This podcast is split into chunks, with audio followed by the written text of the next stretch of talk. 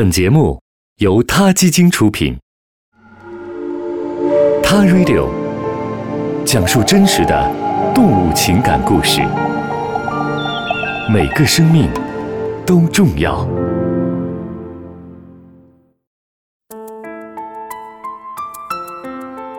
作为与曼德拉齐名的联合国和平信使，真古道尔博士曾经长期致力于保护黑猩猩。为了观察黑猩猩，真古道尔在二十多岁时前往非洲的原始森林，在贡贝国家公园与黑猩猩同吃同住。八十年代时，他认识到需要采取行动去改善黑猩猩恶劣的生存环境，逃脱被人类捕杀的厄运。于是，真古道尔走出了丛林，开始为黑猩猩的生存状况。为环境保护奔走呐喊，这或许是我们对真古道尔最为深刻的印象。不过，他并非只关注动物保护，同时也关注濒临灭绝的植物。马克·贝科夫教授与真古道尔共同合作了多个项目，他们共同撰写了《十个真相：为了呵护我们所爱的动物，我们必须做些什么》一书。后来，基于真古道尔出版的新书《希望的种子：来自植物世界的智慧和猜想》，贝科夫教授对他做了采访，一起谈论了黑猩猩和植物。在这次的采访中，真古道尔谈及了个人和科学方面的许多话题。真古道尔很怀念与黑猩猩同在一起的日子，但是贡贝国家公园现在对他来说已经今非昔比了。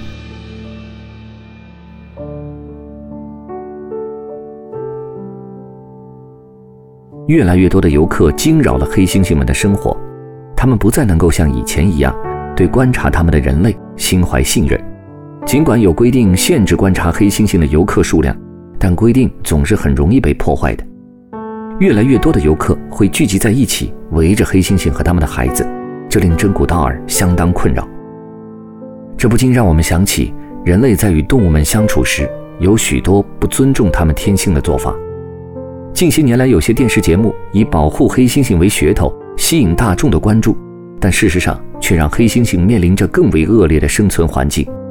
比如，这会引起人们非法饲养黑猩猩的欲望，从而促使野生动物贸易的泛滥。人们看到穿着衣服、露出所谓的微笑表情的黑猩猩时，不会知道他们有多么的紧张和害怕。人们会认为黑猩猩不需要保护。没有专家的指导，人们很难理解黑猩猩的一些行为。当黑猩猩咧嘴时，观众会以为他们在开心的笑，其实这是不安和愤怒的表现。抓耳挠腮也不是为了卖萌，而是代表了他们的烦躁不安。成年的黑猩猩具有很强的攻击性，所以动物表演团体会抓住那些小黑猩猩来进行表演。然而，如果黑猩猩在小的时候就和其他的黑猩猩隔离，当它长大了之后，不再适合表演的时候，却也不能再好好的与其他黑猩猩交往，会被孤立，成为被攻击的对象。话说回来，如此关注黑猩猩的真古道尔，为什么又写了一本关于植物的书呢？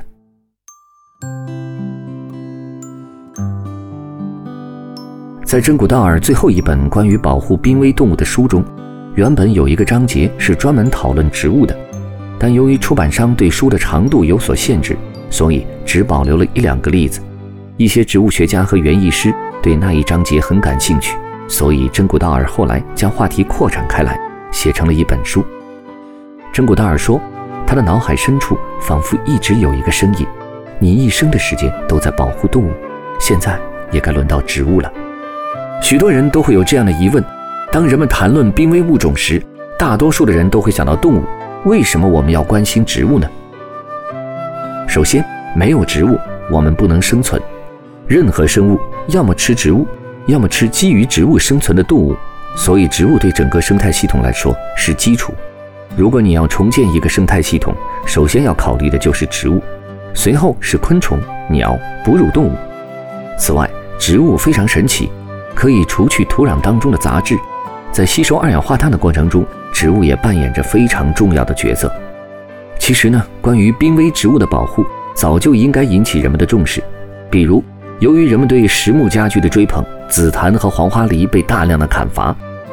采伐不仅对植物本身造成了影响，作为森林生态系统的重要组成部分呢，植物减少后会让生态系统严重失衡。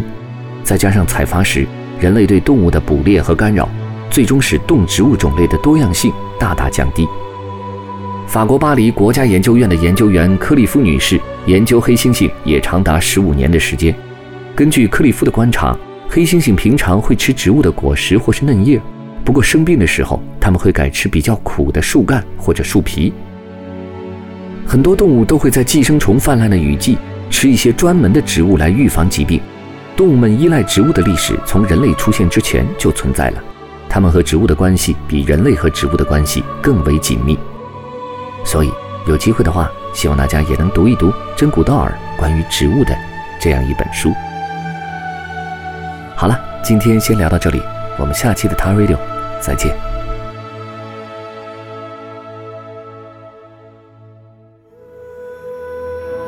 Radio，中国大陆第一家动物保护公益电台，在这里，我们讲述动物的喜怒哀乐。